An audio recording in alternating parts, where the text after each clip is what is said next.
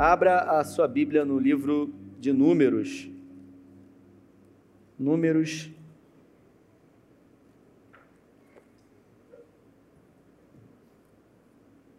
Capítulo 13. Pode procurar que tem aí, gente.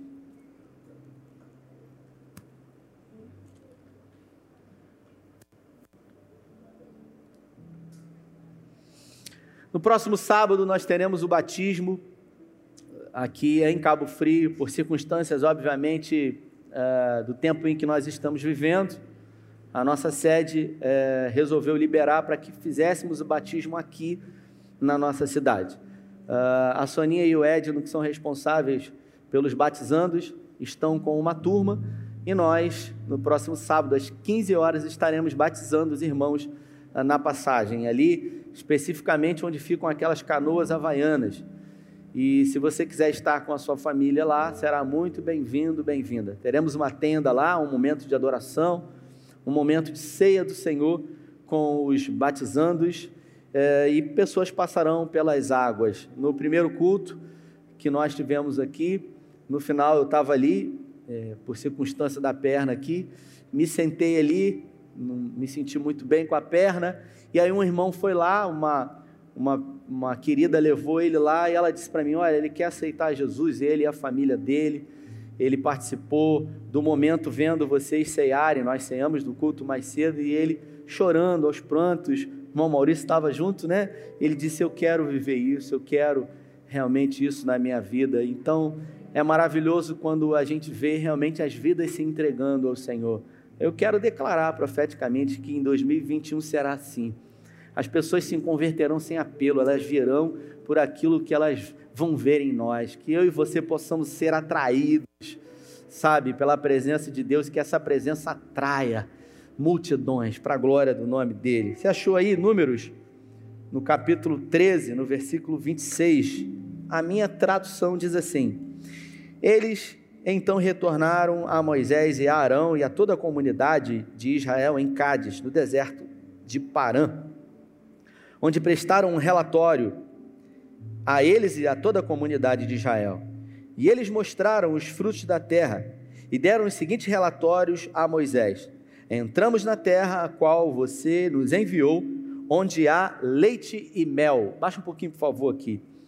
Mas o povo que lá vive é poderoso, e as cidades são fortificadas e muito grandes. É, os amalequitas vivem no Negueb, e os ititas, os jebuseus e os amorreus vivem na região montanhosa. Os cananeus vivem perto do mar e junto do Jordão. Então Caleb fez o povo calar-se perante Moisés e disse: Subamos e tomamos posse da terra é certo que venceremos, mas os homens que tinham ido com eles disseram: Não podemos atacar aquele povo, ele é mais forte do que nós. E espalharam entre os israelitas um relatório negativo acerca daquela terra. E disseram que a terra a qual eles foram em missão de reconhecimento devorava os gigantes que nela viviam. Todos os Todos os que vimos são de grande estatura. Vimos também os gigantes, os descendentes de Enaque. Diante do que de nós eles pareciam como gafanhotos. Nós parecíamos como gafanhotos diante deles. Vamos orar, feche seus olhos. Pai, eu te peço que em nome de Jesus, o Senhor em graça revele uh, uma porção que o Senhor tem para as nossas vidas hoje dessa palavra que o Senhor fale conosco, que o Senhor tenha liberdade. Nós queremos declarar que 21, que 2021 será a nossa terra prometida. Uma terra de dias fartos da tua presença, uma terra que mana leite e mel, uma terra de oportunidade. E nós não queremos que qualquer gigante que se tenha nessa nova terra, nesses novos dias, nos atrapalhe de viver e de desfrutar do melhor dessa terra. É assim que oramos e te agradecemos em nome de Jesus. Amém. O texto que eu acabei de ler, ele retrata a história de 12 homens que foram ah, na terra prometida ah, experimentar e ver a terra. Eles estavam aproximadamente em Cades Barneia e o texto diz que eles atravessaram e durante 40 dias, durante 40 dias, eles percorreram aproximadamente 800 quilômetros. É distância grande. Você que está aí no pedal aí, está fazendo né, desafio de uma semana aí, 300 quilômetros, isso não é nada. 800 quilômetros em 40 dias, a pé, esses homens enfrentaram aqui. Uh, só que a Bíblia só fala que Josué e Caleb voltaram e trouxeram a notícia positiva. Mas o nome desses outros dez homens era Samoá, Safate, Igal, Paute, Gadiel, Gadi, Amiel, Setur, Nabi e Jeuel, e também Josué e Caleb. Esses homens aqui, esses dez homens, talvez você nunca tenha ouvido falar deles. Você que nasceu até num berço evangélico, pela primeira vez está ouvindo falar sobre eles. Por quê? Porque a história ela não traz lembrança de homens covardes, de pessoas que foram enfrentadas, foram vencidas antes de enfrentar a batalha. São pessoas que não tiveram a capacidade de olhar para Deus a despeito dos problemas que enfrentaram. Esses homens aqui, eles se perderam no meio da caminhada. Se você lê a história desse texto aqui, Deus havia tirado o povo do Egito com um braço forte. Durante 420 anos, esse povo sofreu sendo subjugado, eles eram escravos. E Deus levanta Moisés, um libertador, você conhece a história.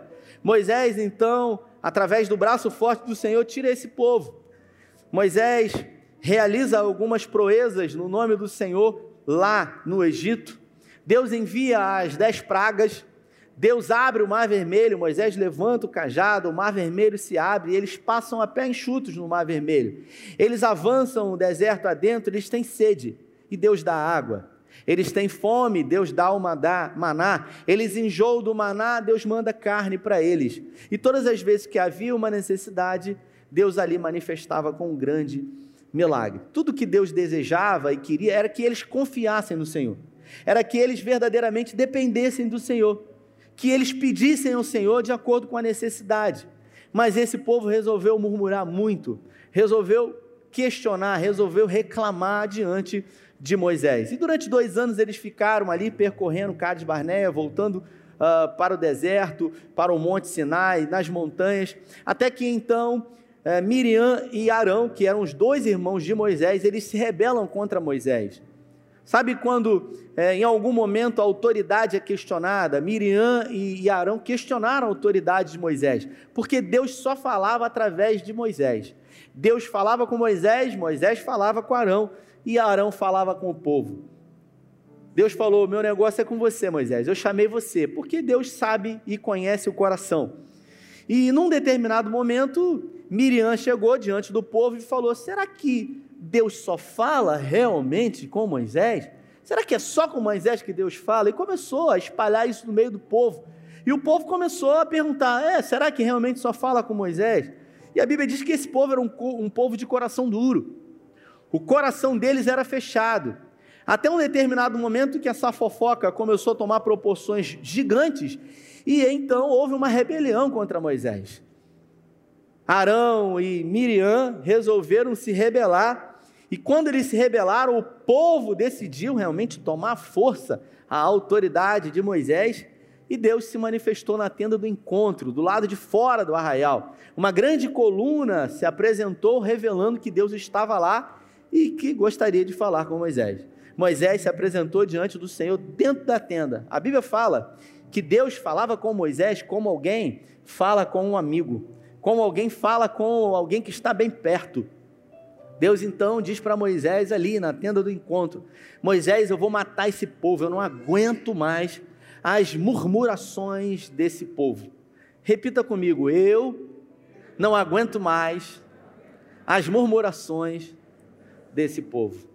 Sabe quem disse isso? Deus. Isso mostra para nós que Deus não se agrada de murmuração. Glória a Deus que os murmuradores, eles não vieram aqui hoje. Eles ficaram em 2020 para a glória de Deus, porque Deus não gosta de murmuradores. A murmuração é para o diabo aquilo que a adoração é para Deus.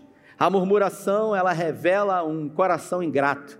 O murmurador, quando ele reclama, ele está dizendo para Deus em outras palavras: se eu estivesse no seu lugar, eu faria exatamente diferente do que o Senhor está fazendo.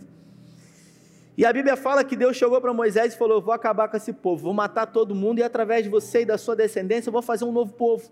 E aí a gente começa tudo de novo. Aí Moisés, que era uma pessoa sensata, Moisés, que era alguém que amava o Senhor acima de todas as coisas, disse para o Senhor: Senhor, mas o que, que os egípcios vão dizer? Que o Senhor tirou o povo de lá, trouxe para cá para matar aqui? Não, Senhor. Moisés estava preocupado com a reputação de Deus dele.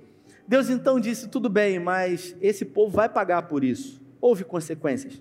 E de 20 anos para cima, quem tinha mais de 20 anos morreu de tudo quanto é tipo de doença nos próximos 40 anos. Deus deliberou uma sentença dizendo: para cada dia que vocês ficaram na terra, vocês vão ficar 40 anos aí no deserto. Eu vou estar com vocês, vou ser o Deus da vida de vocês, mas vocês não vão entrar na terra prometida. E uma nova geração surgiu. Quando eles saíram da tenda, no exato momento, Deus chamou, mandou chamar Miriam e, e, e Arão. Moisés entrou, Deus falou aquilo, e Deus falou: chama Moisés e Miriam. E ali na tenda, Deus deixou claro, sabe quando ele tem uma conversa, bota as cartas na mesa, Deus falou: o negócio é o seguinte, Miriam e Arão, eu falo com Moisés do jeito que eu quero, a hora que eu quero, eu sou Deus. E quando eles saíram na tenda do encontro, a Miriam foi tomada de lepra do alto a baixo. Arão, quando viu isso, se desesperou, pediu a Moisés que tivesse misericórdia dela, pediu a Moisés que orasse ao Senhor para que tivesse misericórdia da irmã, e Moisés orou e falou: Senhor, tenha misericórdia de nós. E Deus falou uma palavra meiga para Moisés, dizendo o seguinte: se o pai dela, está na sua Bíblia, tivesse cuspido na cara dela, ela não ia ficar com vergonha do que ela fez? Então, a partir de agora, ela vai ficar sete dias fora do arraial para ela aprender a não, não mexer com ninguém que eu escolhi para liderar o meu povo. Esse é o cuidado, o zelo que Deus tem com aqueles que honram a Ele, que colocam Ele em primeiro lugar, que levam Ele a sério. Esse mesmo povo começou a murmurar e a questionar quando voltaram da terra prometida. E a Bíblia fala que depois de muitos milagres, que depois de muitas proezas, eles viram na terra cachos de uva que duas pessoas precisavam carregar, romães que eram como melões nos dias de hoje, tâmaras. Ah, quando a Bíblia fala que era uma terra que mana leite e mel, esse mel é mel de tâmaras. Mas isso não era suficiente porque tinha um detalhe. A Bíblia diz mais, porém, todavia, no entanto, havia um gigante na terra. Os anequins habitavam ah, a cidade do que é hoje, nos dias de hoje, em Israel, Hebron. E Hebron era uma uma cidade que habitava homens com aproximadamente 2,70 metros e 70 de altura, eles eram gigantes. E isso produziu um grande pavor nesses dez homens, que disseram: o povo que está nessa terra ele é poderoso. Eles disseram: as cidades são fortificadas e muito grandes. Fizeram propaganda dos gigantes, ao invés de fazer propaganda da promessa de Deus de Deus. Todas as vezes que eu e você estamos diante de desafios, diante de gigantes, e nós não colocamos Deus em primeiro lugar e não olhamos para o Senhor, nós vamos ter medo. Nós vamos pensar em voltar atrás. Nós vamos pensar em recuar. Por isso, aqueles homens começaram a dizer entre eles: não era melhor a gente ter ficado no Egito? Escute isso: no Egito eles eram escravos, agora eles eram livres. E mesmo sendo livres diante de uma impossibilidade aos olhos naturais, eles tiveram saudade do tempo que eles eram escravos. É assim, queridos, quando as promessas de Deus, elas não são fitas, elas não são olhadas de frente. Quando os desafios eles se colocam maiores do que o próprio Deus, certamente nós vamos pensar em desistir. Nós vamos pensar em olhar para trás a Bíblia fala que dois homens, depois que aguardaram o ressuscitar de Jesus no domingo, eles viram que não tinha havido nenhum movimento, eles resolveram voltar para sua cidade de origem, chamada Emaús, que fica aproximadamente 12 quilômetros de Jerusalém. E eles voltaram, eles abandonaram aquilo que eles estavam fazendo. A Bíblia fala que um homem chamado Simão, que depois passou a ser Pedro, ele era um empresário da pesca, tinha no mínimo duas embarcações. Pedro foi um apóstolo de Jesus. andou com Jesus, realizou milagres. E quando Jesus chamou ele, disse para ele: Eu vou fazer de você pescador de homens. Ele era pescador, empresário, sabe o que, ele fez? Ele pegou a rede dele, lavou e guardou em casa. Ele pegou os barcos dele, foi lá no porto de Cafarnaum e amarrou. E ele, ele falou: Eu vou deixar aqui, porque eu não sei o dia de amanhã. Mas foi Deus que comissionou. E quando Deus chama, ele já tem tudo pronto, tudo preparado. E quando Deus declara um chamamento, é porque ele tem o melhor. Mas Pedro, ele não quebrou as pontes com o passado dele. E três anos e meio depois dele ter negado Jesus três vezes, a Bíblia fala lá em Atos que ele voltou para a atividade de origem, que era pesca. Ele abandonou o chamamento de Jesus, ele abandonou as promessas de Deus, os propósitos que Deus tinha para ele. Por quê? Porque os gigantes do lado de dentro o fizeram paralisar, por ter negado, renunciado a Jesus durante três vezes ali no pátio do templo, a Bíblia fala que ele se angustiou muito e voltou atrás. A Bíblia fala sobre um homem chamado Eliseu, que era um carroceiro, que vivia com uma junta de bois arando uma terra. E a Bíblia diz que Elias, o profeta, passou por ele, pegou a sua capa e lançou por cima dele. E imediatamente ele seguiu a Elias. Ele pegou aquela carroça que ele arava a terra, ele destruiu, ele fez uma fogueira, ele pegou os bois e ele sacrificou, e ele fez um grande churrasco e ele abençoou o povo. Depois de ter feito isso, Eliseu enfrentou alguns gigantes e alguns desafios, mas em nenhum momento Eliseu pensou em voltar atrás, porque ele absolutamente destruiu tudo aquilo que poderia ser um plano B, poderia ser uma espécie de fuga eu quero que você entenda, para que você realize a obra que Deus tem na sua vida, você precisa quebrar as suas pontes com o seu passado. Você precisa cortar tudo aquilo que atrapalha, tudo aquilo que afasta, tudo aquilo que impede aquilo que Deus vai realizar na sua vida. Quando eu assumi essa igreja, eu já era um pastor auxiliar, não era remunerado, mas eu trabalhava numa empresa e tinha um, um excelente emprego, um alto salário. Em algum momento, depois de alguns meses tentando conciliar as duas coisas, eu não consegui e eu precisei escolher. Eu precisei decidir o que eu iria fazer da minha vida. Deus já havia declarado algumas palavras sobre a minha vida e foi nesse momento que eu precisei pegar o arado, os bois e fazer um churrasco. Porque todas as vezes que a gente quer agradar a dois senhores, a gente não vai agradar a nenhum. Todas as vezes que a gente fica em cima do muro, é igual a história do muro. Contei alguns anos atrás aqui que o cara estava em cima do muro. E aí ele olhava para um lado e ele via o mundo e tudo que o mundo tem para oferecer. E o pessoal do mundo não estava nem aí, dançando, curtindo no pecado. E ele olhava para o outro lado e estava a igreja, os anjos, os santos. E o pessoal falava assim: vem para cá, o seu lugar é aqui, meu filho. Seu lugar é aqui, você é filho de Deus. Você tem promessa, sai desse muro. Aí ele ficava assim olhando para o mundo e o mundo atraía ele. E do lado de cá estava a igreja chamando ele e ele, poxa. Aí tinha uma pessoa sentada numa cadeira lá, sabe, na parte que era o mundo, um homem muito bem vestido, num terno não preto como o meu, está repreendido e ele falou, moço, ele, pois não, meu filho. Então, estou numa dúvida aqui. Ele falou, fica à vontade. Ele falou, olha, eu estou em cima desse muro aqui, sabe, mas a igreja está me chamando, eu nasci e fui criado ali, meu lugar é ali, eu sei que é ali, mas eu fico olhando para o lado de cá, vocês não estão nem aí para mim, mas eu quero estar tá aí com vocês, poxa. E aí eu não sei o que, que eu vou escolher, sabe? E ele falou: fica tranquilo, o muro é meu, você já está comigo, meu irmão. Então, quem está em cima do muro já escolheu onde quer ficar. Você precisa cortar as, as pontes que levam você para o passado, que atrapalham você realmente de viver e de romper o milagre de Deus na sua vida. Tudo que Deus deseja para você, e não é para 2020 só, não, é para toda a tua vida, toda a tua existência. É que você dependa dEle, é que você confie nele, é que você espere por Ele, é que você deposite nele expectativa. Foi assim com esse povo aqui. Deus queria relacionamento. Deus queria relacionamento. Se você precisar, fala comigo que eu vou fornecer para você. Ah, Senhor, mas o Senhor já não sabe, antes mesmo que venha uma palavra à minha boca, o Senhor já não sabe. É relacionamento.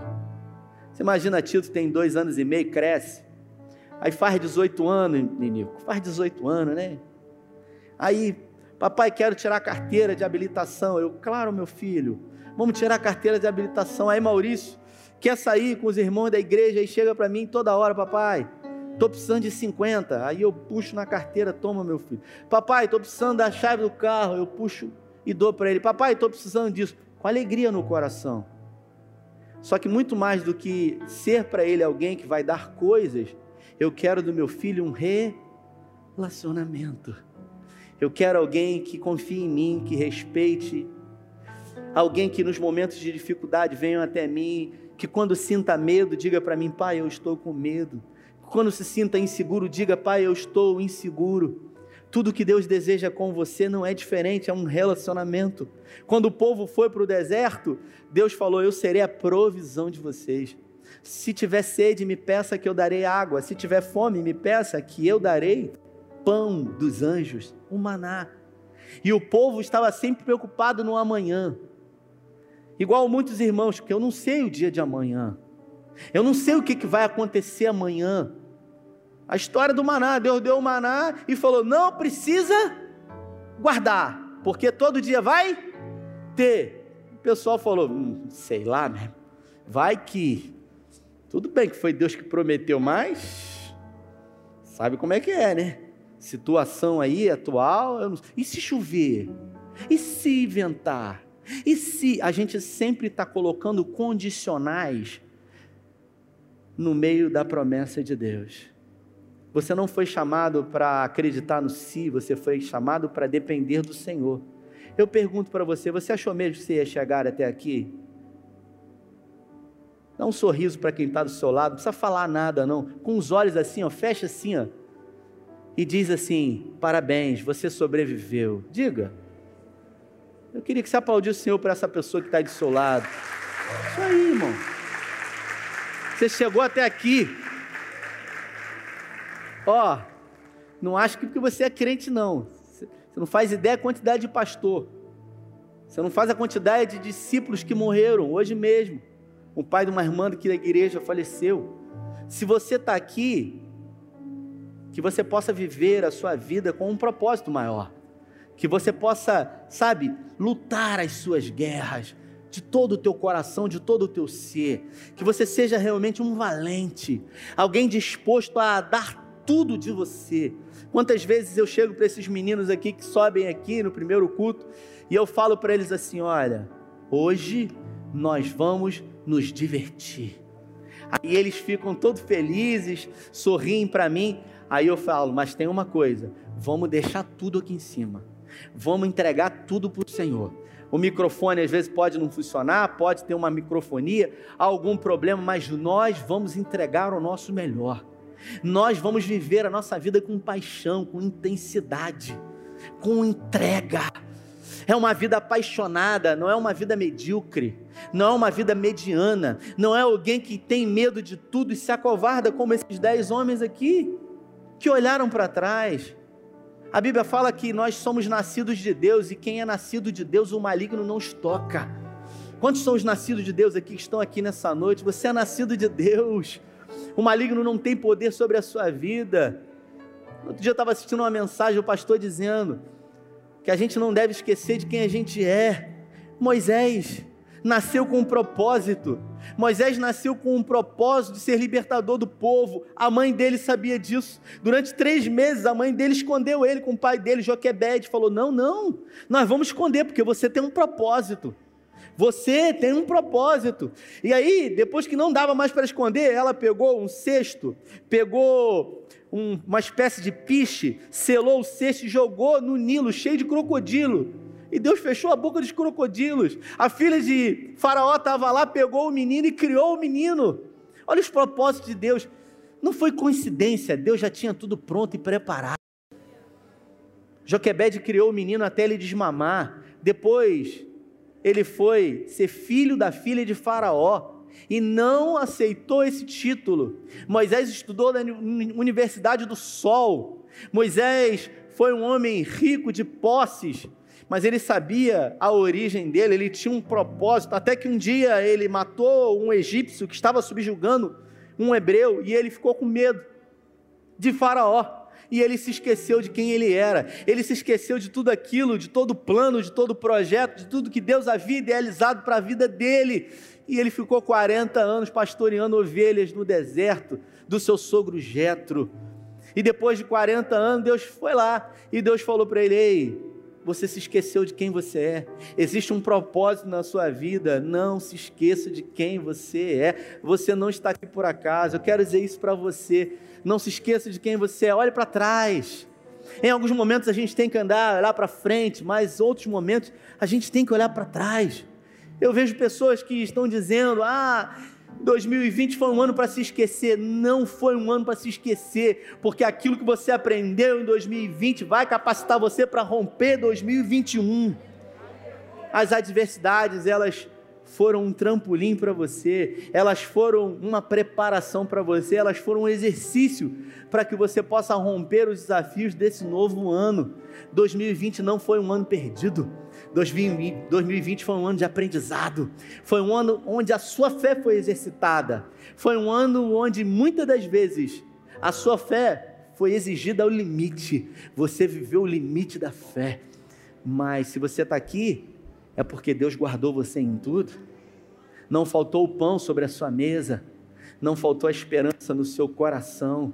Esse povo aqui, ele resolveu olhar para trás, diante das impossibilidades, Escute o que eu vou dizer para você. A palavra impossível, ela pode definir muitos. Mas para aqueles que servem ao Deus do impossível, elas entendem que só é impossível até que alguém vá lá e faça. Já parou para pensar nisso? O impossível só é impossível até que alguém vá e faça. Porque o dia que alguém fizer, não vai ser mais impossível, se tornou possível. Isso mostra para nós, irmãos, que nós temos que crer que o impossível só é impossível até que eu vá lá e faça. Deus deliberou talentos a você para que nesse ano você realize coisas que você jamais fez, você jamais sonhou, que você viva e que você desfrute de coisas que você jamais desfrutou na sua vida, com a sua família, na sua casa. No culto da virada eu disse: Deus vai usar você com aquilo que você já tem com aquilo que está diante de você é impossível, é impossível, até que você vá e faça. Eu estava lendo os tabloides essa semana e o cara que ultrapassou a barreira do som com uma aeronave, ele morreu no dia 8 de dezembro. E ele serviu as forças americanas, ele serviu a Segunda Guerra Mundial. O pai dele era mecânico, ele era mecânico de aeronave, e ele resolveu ultrapassar a barreira do som, tentou algumas vezes. Muitas pessoas antes dele tentaram e morreram, ele falou: Eu vou conseguir. Isso é um mito, não existe barreira. E ele preparou a aeronave. Dois dias antes dele entrar na aeronave, ele caiu, sofreu uma queda de cavalo, ele quebrou duas costelas. Mas ainda assim, ele subiu na aeronave e ele rompeu os 1.060 km por hora e depois que ele realizou, todo mundo disse: agora não é mais impossível, é possível. Os escritos que eu estava lendo hoje dizem que quando a aeronave estava prestes a romper a barreira do som, a aeronave começou a, a tremer muito e ele começou a perder o controle da aeronave. Você sabe o que, que ele fez? Ele manteve firme a direção e ele falou: Eu vou conseguir. Muitos antes dele, quando chegaram nesse momento, desistiram, ficaram com medo porque algumas peças começaram a soltar, a aeronave começou a perder o controle e ele disse: Não, eu vou conseguir, é possível. Isso mostra para nós que às vezes eu e você estamos muito perto de romper, de conseguir, de vencer, e tudo parece que vai ruir, que vai acabar, que vai destruir, que vai se perder. Mas se você se mantiver firme, você vai ser vitorioso, vitoriosa no nome do Senhor. Deus está me usando para falar com pessoas aqui que vai realizar o impossível na sua vida. A diferença de Caleb para aqueles homens é que Caleb e Josué resolveram olhar para a promessa e não para os gigantes. Se você observar a história de Caleb, Caleb não era um hebreu. Eu não sei se você sabe disso. Depois você estuda quando você chegar em casa. Caleb não era um hebreu de nascimento. Quando o pai dele, que era de um grupo nômade, se juntou aos hebreus quando eles passaram por dificuldade no Egito, ele foi colocado ali ao povo hebreu e ali ele ficou. E ao crescer, ele se destacou entre as tribos, é, por ser colocado na tribo de Judá. E ali, quando Josué resolve colocar ele como um dos espias, não resolveu colocar Caleb por causa do nome dele, porque o nome Caleb quer dizer escravo. Caleb, o sinônimo de Caleb é escravo, mas ele só era escravo no nome, porque o nome dele não definia ele. Ele falou: ainda que me chamem e que meu nome queira dizer escravo, eu fui liberto pelo Senhor, e se eu fui liberto, eu posso. Ele foi mais corajoso do que aqueles que nasceram de origem hebreia.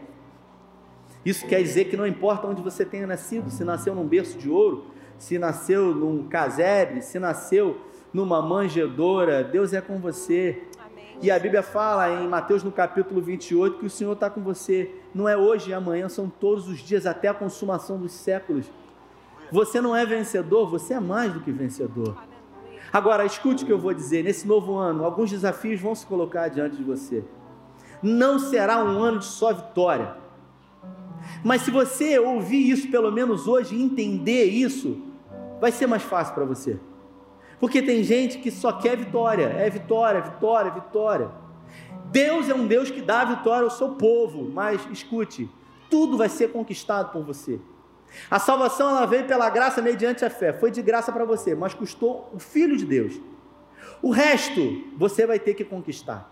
O povo tinha que conquistar a terra e nela habitavam gigantes, mas Deus disse: Eu serei com vocês e vocês terão vitória.